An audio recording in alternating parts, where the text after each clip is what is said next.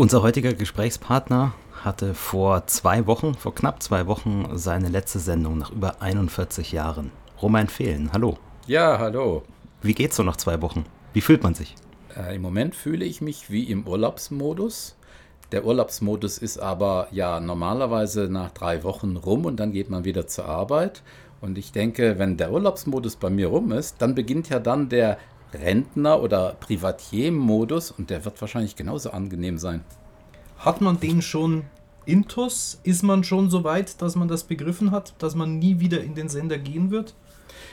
Das habe ich auf jeden Fall begriffen, weil das ist ja einfach auch äh, für mich eine äh, lange Überlegung vorher gewesen, ob ich diesen Schritt jetzt gehen möchte oder erst ein bisschen später. Ähm, es sind aber nichtsdestotrotz noch Dinge beispielsweise, die erledigt gehören. Äh, es gibt sowas wie die Verwertungsgesellschaft Wort beispielsweise.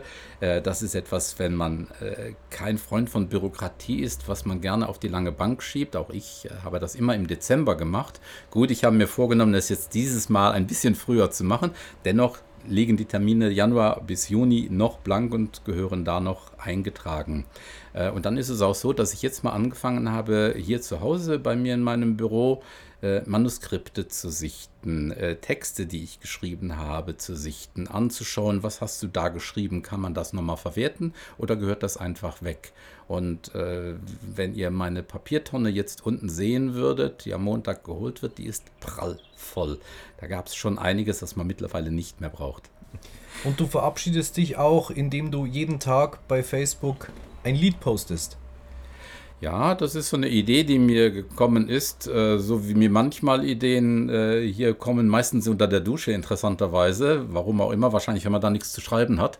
Äh, und da habe ich gedacht, es gibt so viele gute Lieder, die über Jahre nicht im Programm aufgetaucht sind, dass diese Lieder nicht nur ein Recht haben, irgendwo wieder zu erscheinen, sondern auch meine Hörerinnen und Hörer, die ja nach wie vor existent sind äh, und gern den Kontakt mit mir über Facebook pflegen, auch die Chance haben sollen, solche Lieder sich in Ruhe auch nochmal anzuhören.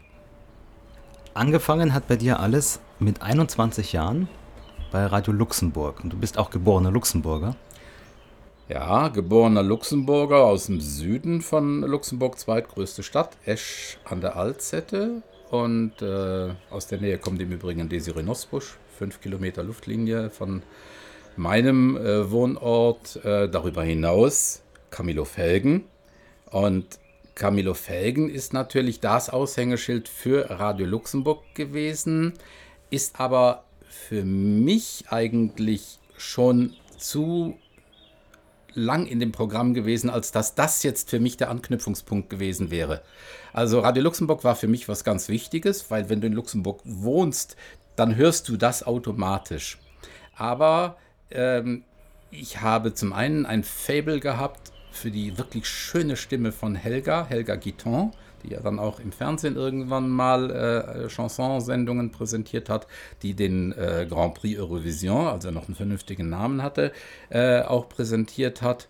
Äh, und darüber hinaus eben einfach so dieses gesamte Team von Radio Luxemburg habe ich immer als absolut toll empfunden. Jetzt werdet ihr sagen, warum? Die haben ja auch nur Radio gemacht. Nein, haben sie nicht. In meinen Augen haben die kein Radio gemacht, sondern das, ist ein Team von Freunden gewesen. Und das hat sich auch über diesen Sender jeweils vermittelt. Heutzutage ist es wieder modern geworden, dass man sogenannte Übergaben macht. Diese Übergaben werden genau abgesprochen und äh, dann heißt es, das und das ist euer Thema und so. Und da macht ihr dann bitte 1,30. Bei Radio Luxemburg war das so. Da haben die nichts miteinander abgesprochen, wie ich dann mit der Zeit erfahren habe, sondern die haben miteinander geredet. Die haben sich gegenseitig Dinge erzählt. Und das ist aus tiefstem Herzen herausgekommen. Und das ist das, was man da auch gespürt hat. Und das war mit der Grund, weswegen ich gesagt habe, ich möchte eines Tages so arbeiten, mit vielen Freunden und mit viel Musik. Und was bleibt dann? Radio. Und 1977 war es soweit, dass du ein Praktikum gemacht bei Radio Luxemburg. Ja. Wie kam es dazu?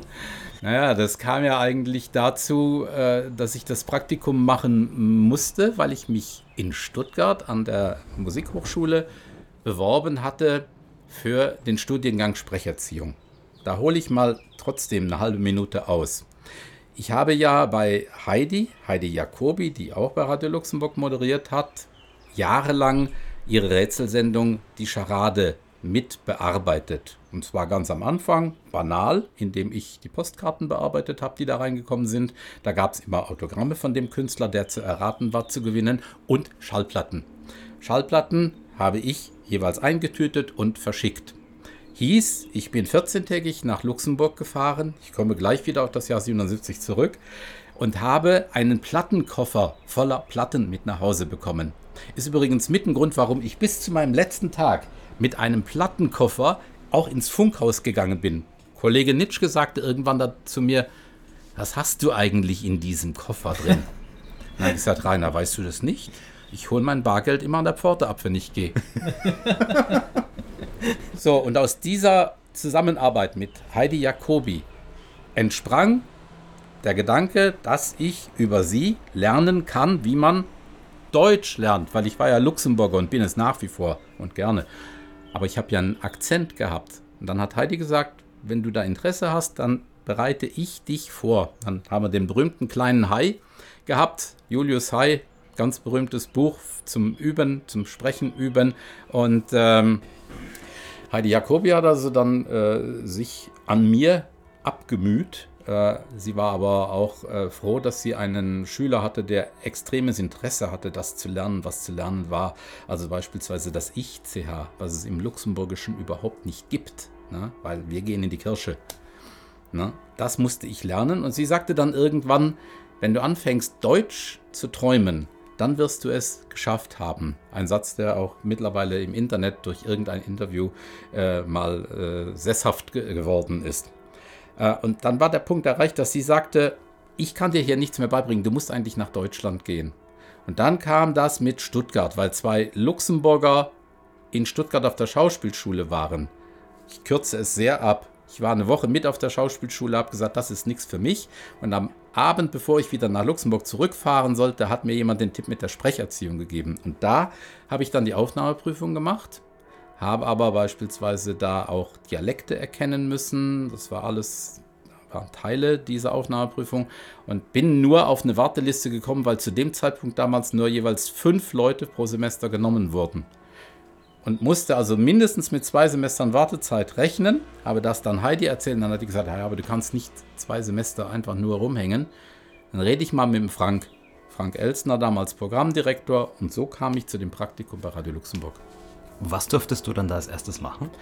Ich musste alles machen. Und das war das Tolle an der ganzen Geschichte. Die haben wirklich Sachen mit mir gemacht, die sie teilweise gar nicht mal fürs Programm gebraucht haben. Ich weiß, dass ich mal, es gab so ein, so ein Experimentalstudio unten im Keller, wo ich dann lateinamerikanische Melodien zusammenschneiden musste, die natürlich nie übers Programm von Radio Luxemburg versendet worden sind, aber einfach um Schnitttechnik als solche zu lernen. Äh, ich habe die äh, großartige 12 Uhr Mittagssendung, die quer durch NRW äh, gereist ist, habe ich als Co-Regisseur früher mit äh, dem Kollegen Peter Trunk zusammen gemacht. Ich habe aber auch die Chance bekommen, beispielsweise als ich gesagt habe, Leute, ich würde gerne mal ein kleines Hörspiel schreiben, dass Heidi wiederum gesagt hat, das machen wir. Du schreibst, wir suchen die Leute aus und dieses Hörspiel gibt es heute noch. Großartige Geschichte. Was ich nicht gemacht habe in Luxemburg, ist moderieren. Gab es da in Luxemburg auch Austausch mit den anderssprachigen Programmen oder war das wirklich getrennt? Deutsches Programm macht ihre Sache und weil du hättest ja auch theoretisch mal beim letzteburgischen Programm reinschauen Nein. können. Nein, ohne den Kollegen zu nahe zu treten, denn die machen auch mit Sicherheit einen guten Job. Aber das wäre nicht das gewesen, was ich hätte machen wollen. Ich war diesem deutschen Programm gegenüber verhaftet. Äh, ich war auch in der Schule ein, ein Schüler, der wirklich Deutsch als Sprache unheimlich genossen hat und für wichtig erachtet hat. Habe mal einen Preis bekommen als bester Schüler äh, in Deutsch. Äh, und ich, ich wollte einfach das Ganze in Deutsch machen, was in Luxemburg auch viele Jahre nach dem Zweiten Weltkrieg gar nicht so einfach war. Ne? Ich bin teilweise wirklich deswegen auch angefeindet worden. Aber das ist eine, eine andere Geschichte. Äh, Kontakt gab es ansonsten zum englischen Programm ganz, ganz wenig. Die Jungs sind ja immer erst abends gekommen äh, und äh, die waren logischerweise auch immer in ihrem Sog drin. Ne? Die waren mit dem UK verbunden und äh, die haben ihre Programme, auch sehr gute Programme im Übrigen, äh, gemacht. Aber da hatten wir keine Kontakte zu. Aber es hat dann ja geklappt mit dem Studium in Stuttgart. Ja. Und da bist du dann auch ganz schnell zum SDR gekommen. Ja, ganz schnell ist übertrieben gesagt. Äh, ich war immerhin schon im sechsten Semester, als äh, es die Möglichkeit gegeben hat, dass ich Wochenenddienste redaktionell im Haus äh, machen konnte. Und die Gelegenheit habe ich beim Schopf ergriffen, weil ich gedacht habe, ah, da hast du gute Einblicke, was in dem Haus passiert und was für dich interessant sein könnte. In welchen Redaktionen war das? Das hat angefangen in Reise und Verkehr. Schöne Anekdote da am Rand. Da war ich derjenige, der immer am Samstagmorgen unter anderem die Alpenpässe über einen Sender weitergeben sollte, welcher gesperrt und welcher frei und dieses und jenes.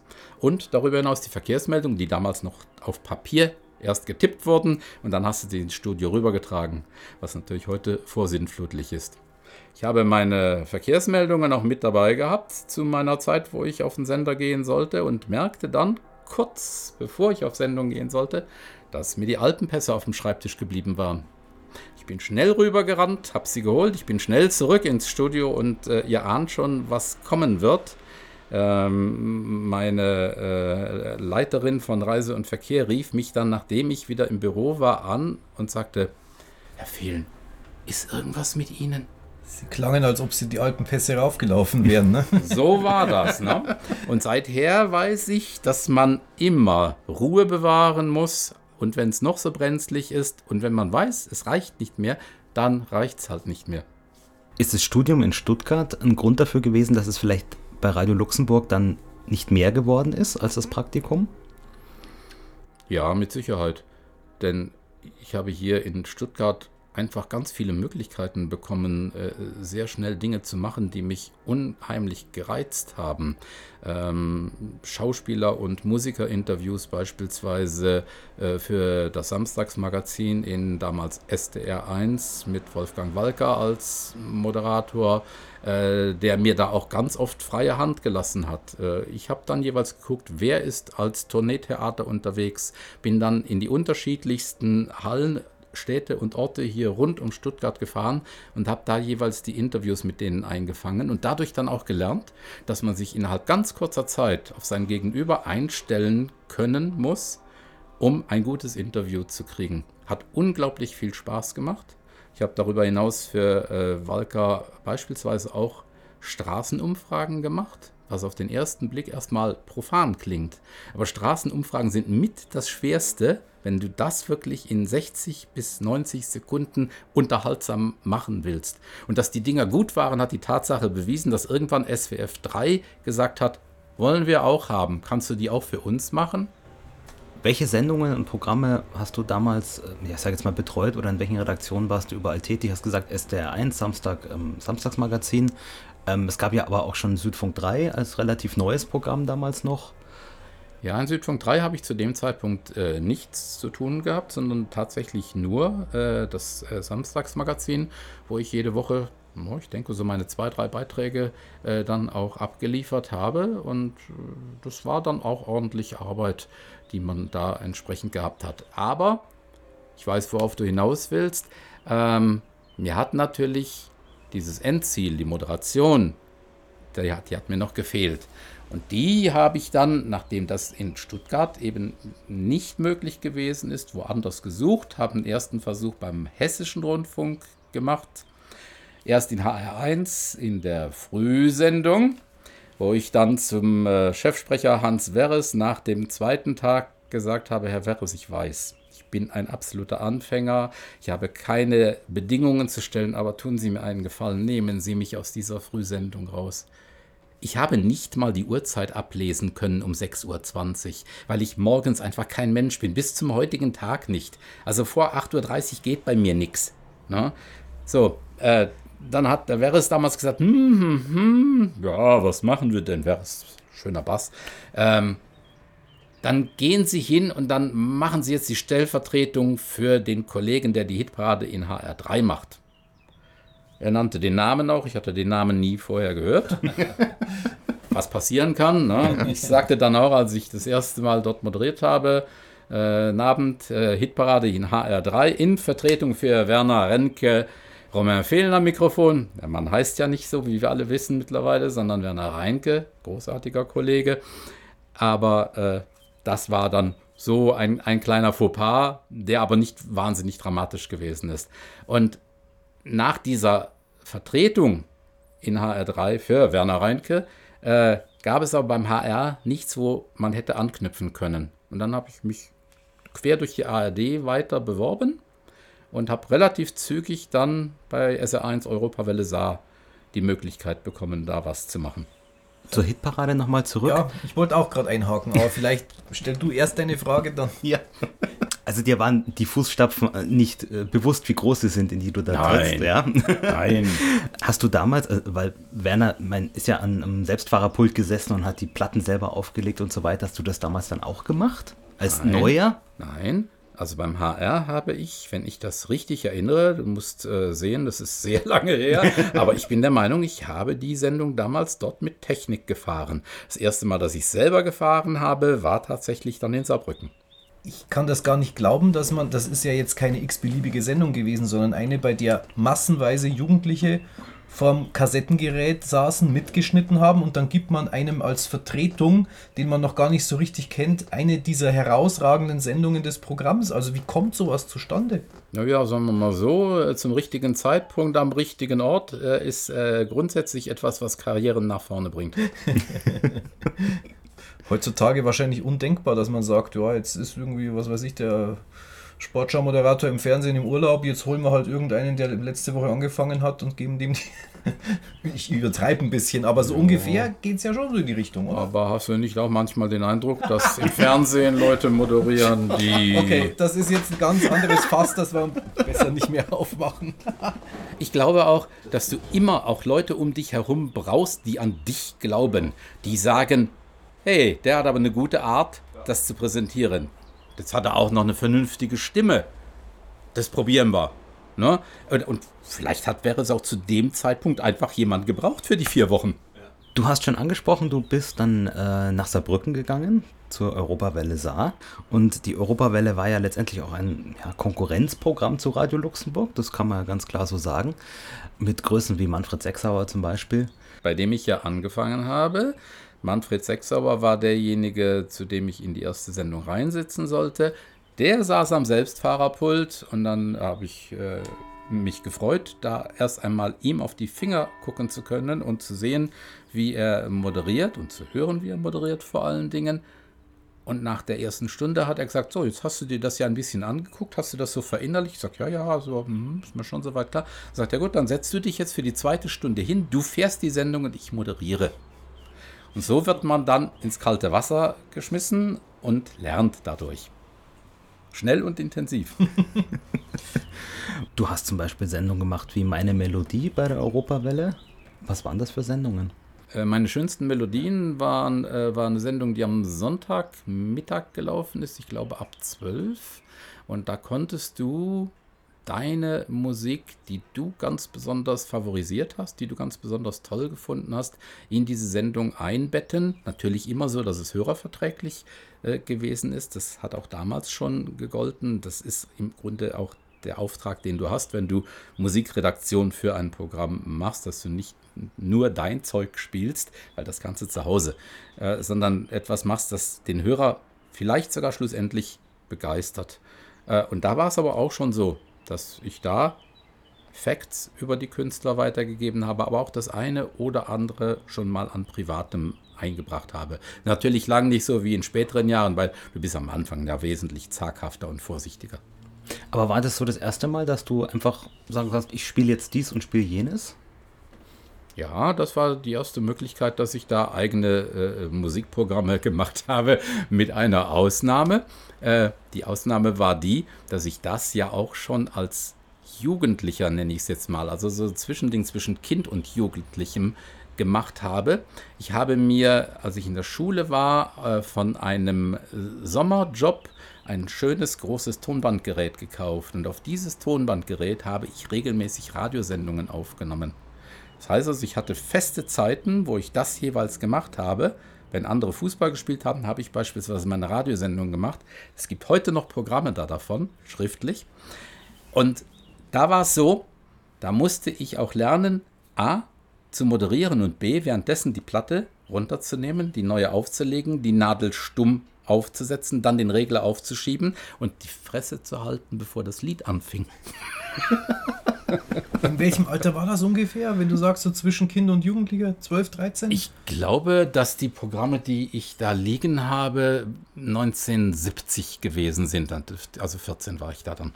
Ja, ja aber um es nochmal zu unterstreichen, ich war nie das Kind, das draußen Fußball gespielt hat, sondern ich war derjenige, der Musik gehört hat. Und es war für mich auch immer eine heilige Pflicht, wenn ich diese Schallplatten mit dem Plattenkoffer aus Luxemburg per Zug nach Esch gefahren hatte, A- und B-Seite anzuhören, weil es hätte ja auch mal eine B-Seite dabei sein können, die gut gewesen wäre. Und das war öfter mal der Fall. Das hat mich total gereizt. Ja, bleiben wir noch ein bisschen bei SR1. Was war das damals für eine Zeit? War das, war das so die richtig gute alte Radiozeit? Wie war der Umgang mit den Kollegen? Es war die richtig gute alte Radiozeit. Es war, äh, sagen wir mal so, ein bisschen schade, dass ich ja immer Samstagabend und Sonntag gesendet habe. Dadurch mit den Kollegen ganz, ganz wenig Anknüpfungsmomente gehabt habe. Das habe ich da auch vermisst. Das ist ja das, was ich anfangs äh, gesagt habe, was ich bei Radio Luxemburg eben so toll gefunden habe. Äh, nichtsdestotrotz, äh, die Sendungen in, in Saarbrücken haben mir wirklich Spaß gemacht, obwohl das jeweils für mich ja hieß, 250 äh, Kilometer von Stuttgart nach Saarbrücken fahren. Äh, dann entweder übernachten im Hotel, möglichst günstig, weil das Honorar war auch ein eher bescheidenes.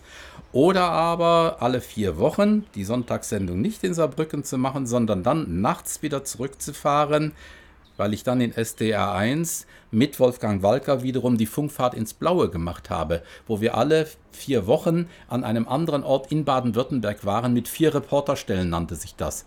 Tolle Geschichte, weil du hast da wirklich alles Mögliche, vom Glasbläser äh, bis hin zum Müller Berufe und Leute kennengelernt, wo du dann reportieren solltest, was passiert bei denen, was ist das Besondere an denen in ihrem Beruf.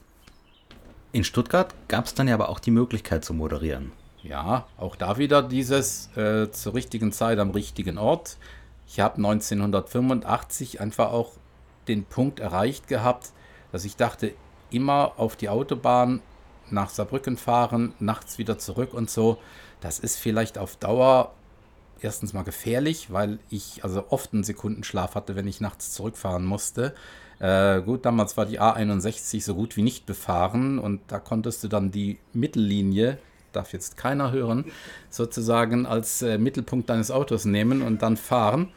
Ähm, und deswegen habe ich dann irgendwann gedacht, Mensch, schade, dass du das hier vor der Haustür nicht machen kannst. Und bin dann zu Matthias Holtmann gegangen, Musikchef von SDR 3 und bin auch gerade am überlegen, ob ich da schon erste LP-Kritiken für SDR 3 gemacht hatte. Das weiß ich ehrlich gesagt jetzt nicht mehr. Ich bin dann zu Matthias Holtmann gegangen, habe gesagt, so und so, ich würde gerne hier bei SDR 3 moderieren. Wir brauchen niemand. Ich sage, Moment, mein Satz war ja noch nicht fertig. Und dann sagte ich, denn ich habe jetzt schon Erfahrungswerte in Saarbrücken gesammelt. Äh, ich habe Ahnung von Musik. Äh, ich kann Programme zusammenstellen und ich denke auch, dass ich gut moderieren kann. Und dann fing er an, auf seinem Schreibtisch rumzusuchen, griff sich auf einmal ein Papier, ein zweites noch dazu. Und da sagt er, ich hätte morgen Abend Sendung, ich würde da moderieren. Das machst du. Dann werden wir mal sehen, ob du das kannst. so bin ich dann zu meinem ersten Schlafrock gekommen. Wie hat sich. Äh, vielleicht sollte ja. man für jetzt die Hörer dazu sagen, es handelt sich dabei nicht um ein Kleidungsstück. Richtig. äh, da handelt es sich um eine äh, wirklich äh, tolle Rocksendung, die damals im Programm von Südfunk 3 gelaufen ist. Wie hat sich denn die, ich sag mal, die Ansprache, die Moderation, der Stil unterschieden vom ersten Programm? Ja, im dritten Programm ist man ja allgemein, egal ob das äh, SWF 3 äh, gewesen ist oder auch Südfunk 3, immer ein bisschen Kesser. Äh, man ist äh, auch über die Anfänge der Titel gerne drüber gegangen, das berühmte Ram Talk, was man äh, gemacht hat. Ähm, Ich persönlich war in Stuttgart aber noch mehr im dritten Programm derjenige, der da über die Musik erzählt hat, äh, die Fakten weitergegeben hat. Äh, so diese freche Schnauze, die ist erst äh, dann in München dazugekommen. Da kommen wir sicher noch drauf. Du hast den Schlafrock moderieren dürfen, Hitparade oder auch den Nachtrock, aber auch mal diese Leute-Sendung zum Beispiel. Ja, die Leute-Sendung ähm, ist damals von vielen verschiedenen äh, Kollegen moderiert worden. Äh, die beiden Redakteure, Herbert Antl und Alfred Marquardt, waren diejenigen, die den Hut auf hatten und die jeweils gesagt haben, das nehmen wir als Thema. Den Künstler, den Schauspieler, den Sänger. Und da habe ich tatsächlich sogar mehr, als ich äh, in meinem Kopf hatte, äh, mehr Sendungen gemacht, als ich dachte. Es waren also tatsächlich dann so um die zehn, die ich gemacht habe. Äh, interessante Namen mit dabei für diejenigen, die Winnetou-Filme gesehen haben. Karin Dohr beispielsweise. Ein sehr intensives Interview mit Volker Lechtenbrink, wo ich ihn dann im Lauf des Gesprächs irgendwann auf diesen Unfall mit Todesfolge, den er verursacht hat, angesprochen habe und wo er noch Jahre später auch zu mir gesagt hat, das hast du mit so viel Feingefühl gemacht, dass ich mich in diesem Moment überhaupt nicht in irgendeiner Form an die Wand gefahren fühlte, sondern ich habe gemerkt, aha, da will jemand hören, wie geht es dir da damit? Friedrich Schütter äh, habe ich, wenn ich mich richtig erinnere, äh, auch noch in der Leute-Sendung drin gehabt. Also schon auch gute Namen schlussendlich. Kam man da als Moderator zum Gast oder kam der Gast zum Moderator. Das soll heißen, die Redaktion hat gesagt, du moderierst die Sendung. Oder andersrum. Ich habe jeweils die Gäste vorgeschlagen, die ich machen wollte. Ich wollte beispielsweise Kurt Georg Kiesinger machen, ein umstrittener Bundeskanzler, nichtsdestotrotz einer aus Baden-Württemberg, der in Tübingen gelebt hat. Äh, ich fand genau deswegen die Vita interessant, weil der eben umstritten war, weil er eben nicht einer war, wo man nachher gesagt hat, wie bei Willy Brandt, sensationeller Bundeskanzler, sondern ich wollte da hören, was kann dieser Mann erzählen? Gibt es da auch persönliche Momente, die ich aus ihm herauslocken kann? Und es hat durchaus auch funktioniert in dem Gespräch. Hast du in jetzt weniger die Leute-Sendung, sondern die anderen musiklastigeren Sendungen auch die Musik dann jeweils selbst aussuchen dürfen? Bei äh, Südfunk 3 für Schlafrock und Nachtrock war ich äh, der eigene Musikredakteur. Das ist natürlich eine tolle Geschichte gewesen, wenn das sozusagen alles aus einem Guss kommt. Du darüber hinaus auch noch dann jeweils auch Bands entdecken kannst, die du äh, in die Sendung einbringst. Äh, dann klingt das in meinen Augen ganz anders, als wenn du ein Programm erst einmal von jemandem dahin geliefert bekommst. Und hast du das auch machen dürfen, Musik für andere Sendungen aussuchen? Äh, wesentlich später. Äh, und zwar zu Zeiten, als, ähm, jetzt muss ich überlegen, dass ich das richtig einordne, als ich schon wieder in München weg gewesen bin, aber die Fusion noch nicht in Stuttgart stattgefunden hatte. Da kam unser damaliger äh, Musikchef Ulrich de Feer, ein äh, sehr versierter Musiker, der ursprünglich in der DDR zu Hause war, der wirklich was von Musik verstanden hat, der später auch der Manager der SWR Big Band geworden ist, auf mich zu und sagte, Sie haben doch viel Ahnung von Musik. Würden Sie nicht gerne Musikprogramme äh, machen fürs erste Programm? Und so kam das. Das war ein kleiner Auftrag, der jede Woche stattgefunden hat, aber es war ein interessanter Auftrag. Wo würdest du dich musikalisch zu Hause sehen? Wir, wir sprechen von den ersten und den dritten Programmen, die ja doch ein bisschen auseinandergehen, sage ich jetzt mal. Naja, jetzt musst du natürlich äh, sozusagen das Band wieder ganz nach vorne spulen. Mhm. Da sind wir wieder bei Radio Luxemburg. Und was hat Radio Luxemburg gemacht? Die haben diesen Mix gewagt, dass die gesagt haben, wir spielen von Heino über die Lords bis hin zu den Who alles. Da lief alles. Und so ist es im Endeffekt auch gewesen, dass ich mit jeglicher Musik was anfangen konnte. Was nicht heißen will, dass ich äh, auch jegliche Musik immer zu Hause in späteren Jahren gerne gehört habe. Wie hat sich das entwickelt? Also ist, ist das bis heute so? Wenn, wenn du jetzt drei Stunden am Stück Musik hörst, hörst du dann drei verschiedene, also unter, völlig unterschiedliche Genres oder? Es kommt auf die Stimmung an, die ich habe, muss ich sagen. Es gibt so Tage, Äh, ich bin ein großer Fan von französischem Chanson schon immer gewesen.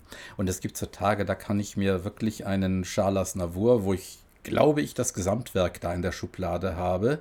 Oder eine Edith Piaf, da weiß ich, dass ich alle Lieder habe, die sie jemals aufgenommen hat, äh, anhören. Es gibt aber auch so Tage, äh, wo ich, äh, wie beispielsweise gestern, Magnum rausgezogen habe und hier meine Nachbarn ein bisschen erfreut habe bei offenen Dachfenstern, damit die auch wissen, was Hardrock-Musik ist und was sie früher schon auch äh, an Wirkung gehabt hat.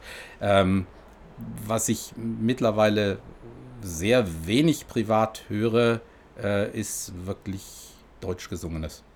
Bei deutsch gesungenem, da muss ich ganz ehrlich sagen, dadurch, dass das ja nun wirklich über viele Jahre jetzt äh, dann doch mein täglich Brot mhm. gewesen ist, ähm, kommt man irgendwann auf den Punkt, dass man das nicht unbedingt mehr dann in seiner Freizeit Verstehen. hören möchte. Da hat man dann schon genug, ja. Ja, es gibt ein paar wenige Stimmen, wo ich sage, mh, hm, macht Spaß, da mal das eine oder andere Lied zu hören, weil diese Stimmen auch unverkennbar sind. Das ist für mich ein ganz wesentliches Merkmal für einen guten Künstler, für eine gute Interpretin, einen guten Interpreten, dass er unverkennbar ist, dass ich raushöre. Das ist Helene Fischer. Aber wenn ich mir überlegen muss, ist das jetzt X oder ist es doch Y?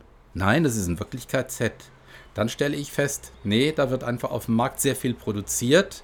Das soll alles gleich klingen sind wir dann beim amerikanischen Radiosystem, wo alle Moderatoren gleich am Mikrofon klingen, weil das auf dem Pulten entsprechend eingestellt wird. Und wenn du diejenigen dann triffst, wunderst du sich, dass er eine völlig andere Stimme hat. Ne? Und so geht es mir mit dem neuen deutschen Schlager auch zu einem ganz großen Teil. Du hast München schon angesprochen. Ähm, das war deine nächste Station im Radio. Wie kam es denn dazu? München war zugleich meine wichtigste Station, meine wertvollste Station äh, ich sage immer, das war wirklich auf der Karriereleiter die oberste Sprosse, die man im Radio erklettern konnte.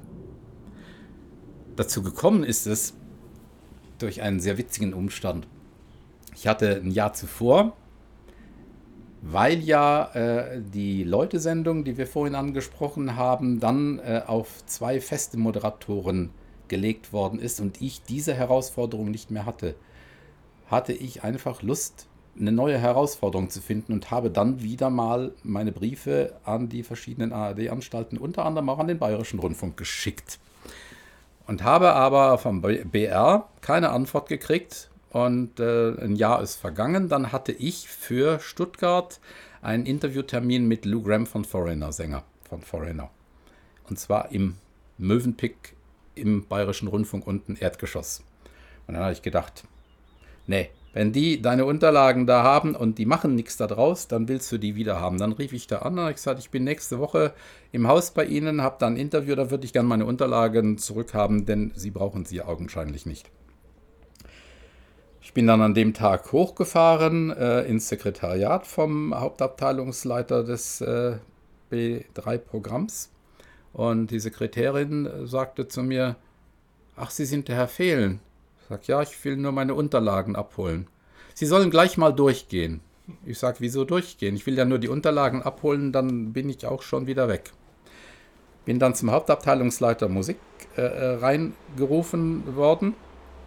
Und dann sagte er, ich habe mir jetzt mal Ihre Sachen angehört, die Sie geschickt haben. Das ist ja richtig gut, was Sie machen. Dann habe ich gesagt, das stellen Sie relativ spät fest.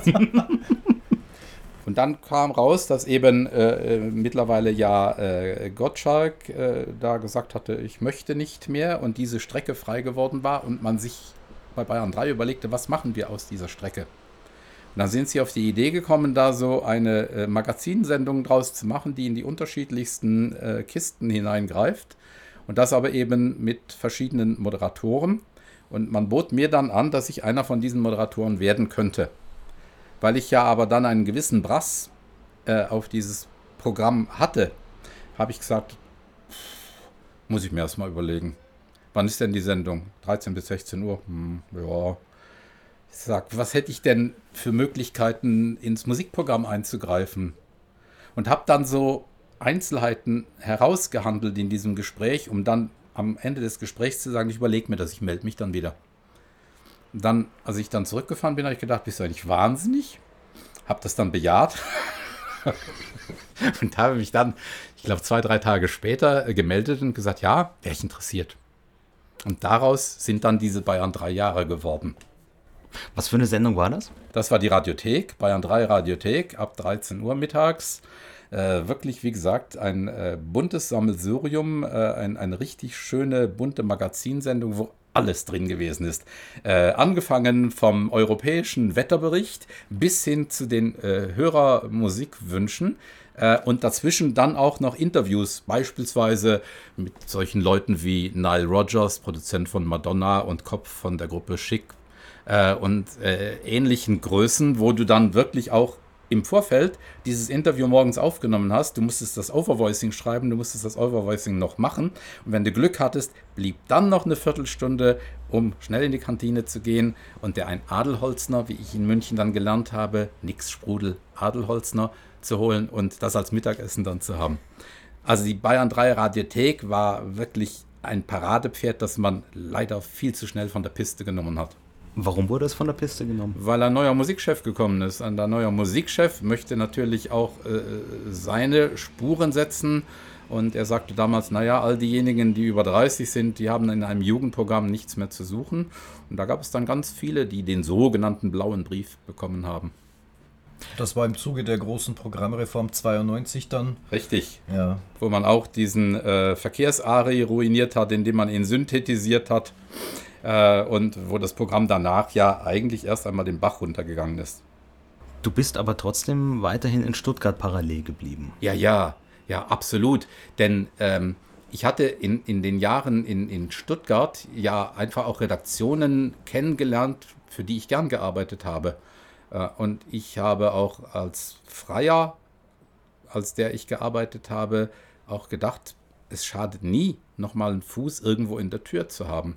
Und deswegen habe ich das tatsächlich eben äh, parallel miteinander gemacht. Hat sich auch nicht gebissen, denn das eine war ja Bayern 3, das andere war eben dann SDA 1. SDA 3 habe ich dann nicht mehr, das, da gab es einen Konflikt und da musste ich mich dann quasi entscheiden. Dann habe ich gesagt, Leute, dafür habe ich in Stuttgart zu wenig an, an Aufgaben, als dass ich Bayern 3 da sausen lassen würde, was für, für mich einfach die, die, die höchsten Weine, ich wiederhole mich, äh, gewesen sind, die man im Radio haben konnte.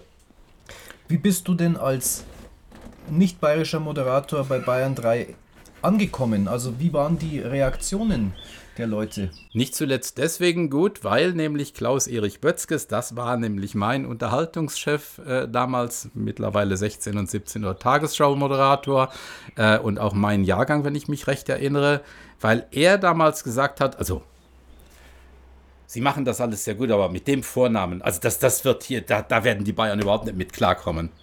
Können Sie damit leben, dass wir das eindeutschen und da Roman draus machen? Dann habe ich gesagt, wenn es Geld stimmt, ja. Dann hat das Geld gestimmt, wir haben das I weggelassen und dadurch gab es eine, eine relativ hohe Akzeptanz äh, auch äh, äh beim, beim Hörer. Ähm, also ich hatte immer den Eindruck, auch wenn wir öffentliche Veranstaltungen äh, gemacht haben, dass das wirklich beim Publikum sehr gut angekommen ist, weil ich auch, vorhin schon angesprochen, weil ich auch diese freche Schnauze hatte, weil es hieß ja, das ist die Nachfolgesendung von Gottschalk. Ihr könnt gerne auch so, wenn ihr wollt. Und das haben wir nicht zweimal sagen lassen. Aber jetzt waren wir vorher bei den, bei den äh, berühmten Fußstapfen von Werner Reinke, auch die Fußstapfen von Thomas Gottschalk, der ja, glaube ich, äh, vermutlich 80 Prozent äh, Marktanteil hatte zu der Zeit, wo es auch noch keine Privatprogramme gab.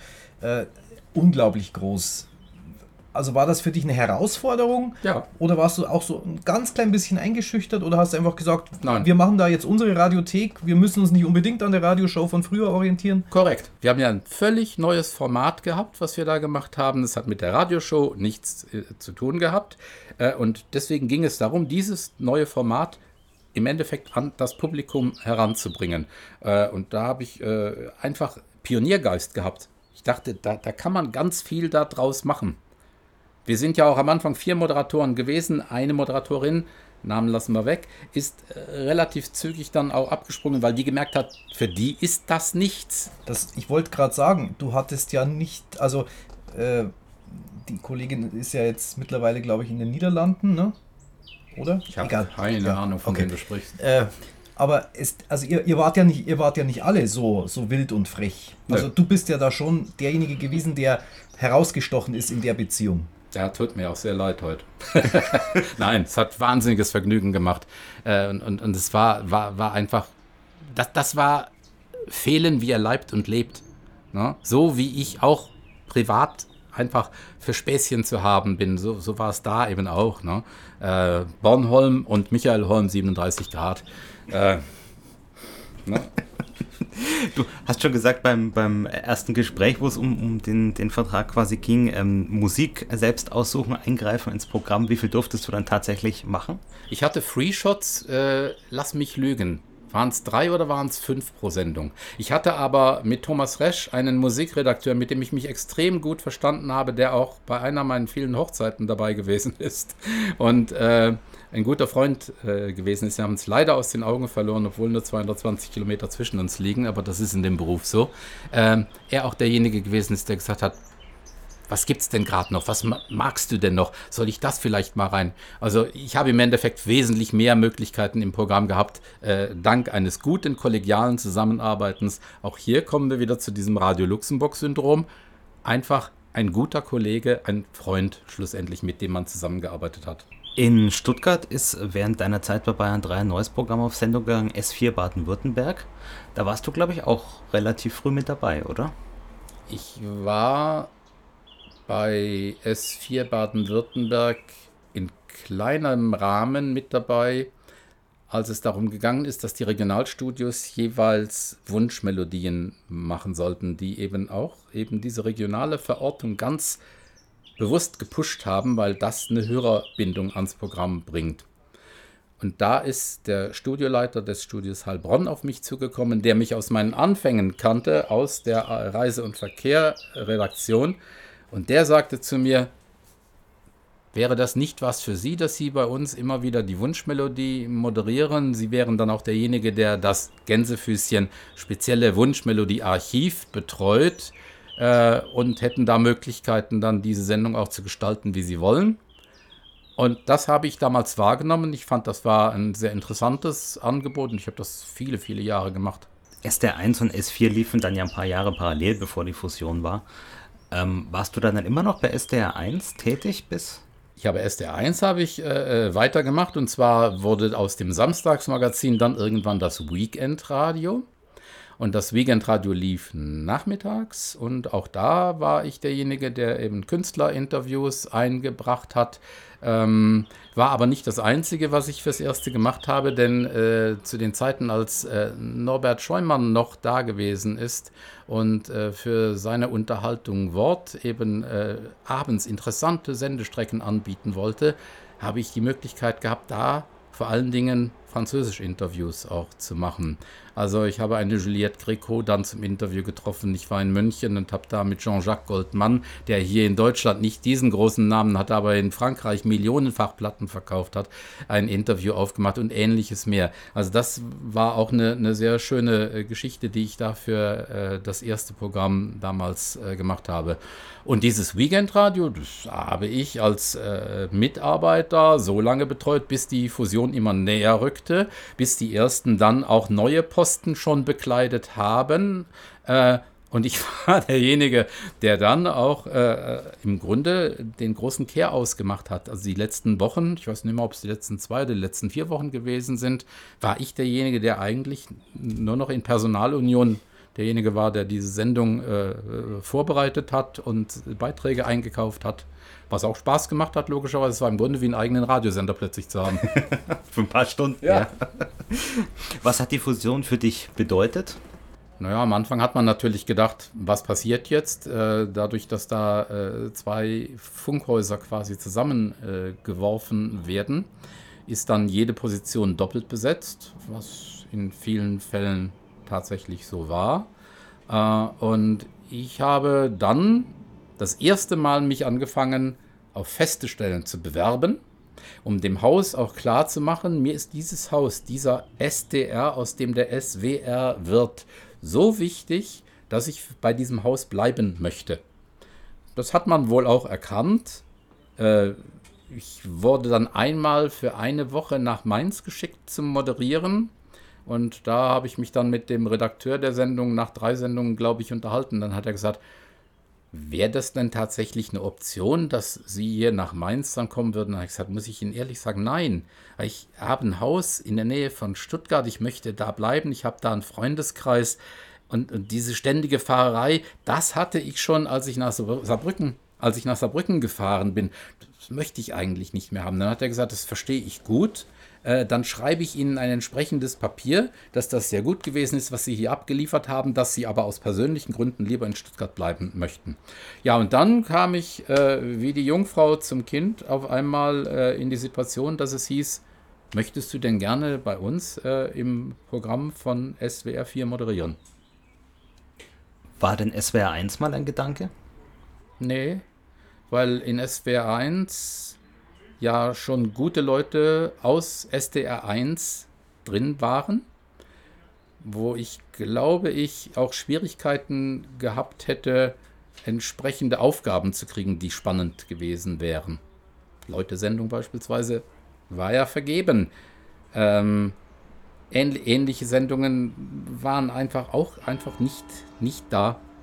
Der Wechsel, also der programmliche Wechsel S4 Baden-Württemberg, SDR 1, SWR 4 Baden-Württemberg, wie würdest du sagen, hat sich verändert? Weil letztendlich SDR 1 und S4 haben sich ein bisschen überschnitten, muss man sagen, musikalisch und, und, und so. Ähm, habt ihr da dann versucht, in dem neuen SWR 4 Baden-Württemberg die Hörer rüberzuholen quasi vom ersten Programm? Naja, da gab es natürlich äh, gerade in den Anfängen, äh, glaube ich, sehr viele Konferenzen, wo man darüber gesprochen hat, gehört Mango Jerry in die, in die 1 oder gehört Mango Jerry in die 4? Äh, spielt man die Kings in der 4 oder sind die ausschließlich für die 1 gedacht? Solche Dinge mehr. Das hat sich, glaube ich, auch erstmal einschleifen müssen. Es hat eine ganze Zeit lang sicherlich äh, gedauert, bis das dann klar gewesen ist. Und dann hat man das Profil angefangen zu schärfen. Äh, jetzt in den letzten zwei, drei Jahren ist es eigentlich genau wieder rückläufig. Ich denke, dass dadurch, dass das vierte Programm jetzt ähm, wesentlich mehr Oldies reinholt, da die Überschneidungen auch wieder größer werden. Was sagst du denn zum Schlager und das Alter der Hörer, weil man verortet oft so Schlager, deutsch gesungene Musik mit einer älteren Hörerschaft. Da muss ich, glaube ich, erstmal ein Tabu brechen, das in meinen Augen völlig falsch bewertet wird. Ich mag es nicht, dass man mittlerweile sagt, die über 70, die sind nicht relevant für ein SWR 4 Programm. Denn das ist eine falsche Einstellung die Leute, die über 70 sind, sogar die, die über 80 sind, denn wir haben mittlerweile eine ganz andere Alterspyramide, als das früher der Fall gewesen ist. Diese Alterspyramide, die muss man berücksichtigen. Und da kann es nicht angehen, dass man sagt, ein Roy Black ist einfach mittlerweile zu weit her, dass man das noch im Programm drin haben würde. Ein Willi Hagara muss nicht mehr laufen. Doch, er muss laufen. Das ist nämlich genau der Punkt. Derjenige, der 85 ist und der mit Willi Hagara beispielsweise extrem schöne Erinnerungen verbindet, der freut sich wie Bolle, wenn dieser Titel dann mal im Programm läuft. Und das ist, glaube ich, das ganz Wesentliche, dass das wichtig ist. Und auf der anderen Seite, selbstverständlich gibt es die Jungen. Die Jungen, die dann eben die neuen Künstler hören wollen. Ist ja auch unbenommen. Das soll ja kein Programm sein, das stehen bleibt. Aber sowohl das eine als auch das andere, das ergibt ein Ganzes. Tja, und warum sehen das so wenige Programmchefs ein? Das ist eine sehr gute Frage, die du an die stellen musst. Ähm, ich kann sie dir nicht beantworten. Ich bin nur der Meinung, dass das, wie das im Moment gemacht wird, nicht der richtige Weg ist. Du verprellst Leute, die immer mehr, die sind nämlich auch durchaus alle mündig, auch wenn sie über 80 sind. Du verprellst die Leute, die gehen in die Internetradios und holen sich da ihre Musik. Oder sie gucken im Fernsehen, deutsches Musikfernsehen, da läuft dann auch das, was sie haben wollen. Und es sind vor allem die Leute, die das Programm noch hören würden, wenn es denn da wäre, weil die Jungen, die machen dann Spotify oder so. Ich kann dazu nur eine Mail zitieren, die ich jetzt in den letzten Wochen, als ich noch gesendet habe, gekriegt habe von einer Hörerin, die geschrieben hat, ist es denn nicht wenigstens möglich, dass Sie ein zweites SWR4-Programm machen mit der Musik, die alle nicht mehr stattfindet in dem jetzigen SWR4-Programm? Diese Mail hat für mich alles gesagt. Wenn du heute das Radio einschaltest, was hörst du dann? Wenn ich heute das Radio einschalte, was relativ selten der Fall ist, zu Hause gar nicht, sondern wenn dann im Auto, dann höre ich, weil meine Nerven doch sehr gelitten haben in den letzten vier Jahrzehnten, äh, durch Arbeit, durch Kindererziehung, äh, durch die Umwelt. Äh, man ist einfach wesentlich gestresster, als das früher der Fall äh, gewesen ist. Dann höre ich Klassik. Ich höre die Kollegen vom privaten Klassikradio, die in meinen Augen ein gutes Programm machen. Manchmal könnte es auch sehr gut werden, wenn man das eine oder andere noch ein bisschen verändern würde. Aber wirklich eine sehr solide Arbeit da abliefern. Das macht Vergnügen, das macht Spaß, das im Auto äh, zu hören. Da sind auch zum Teil wirklich gute Stimmen da. Und Radio ohne gute Stimmen ist kein gutes Radio. Roman Fehlen, vielen Dank für das Gespräch. Sehr gerne.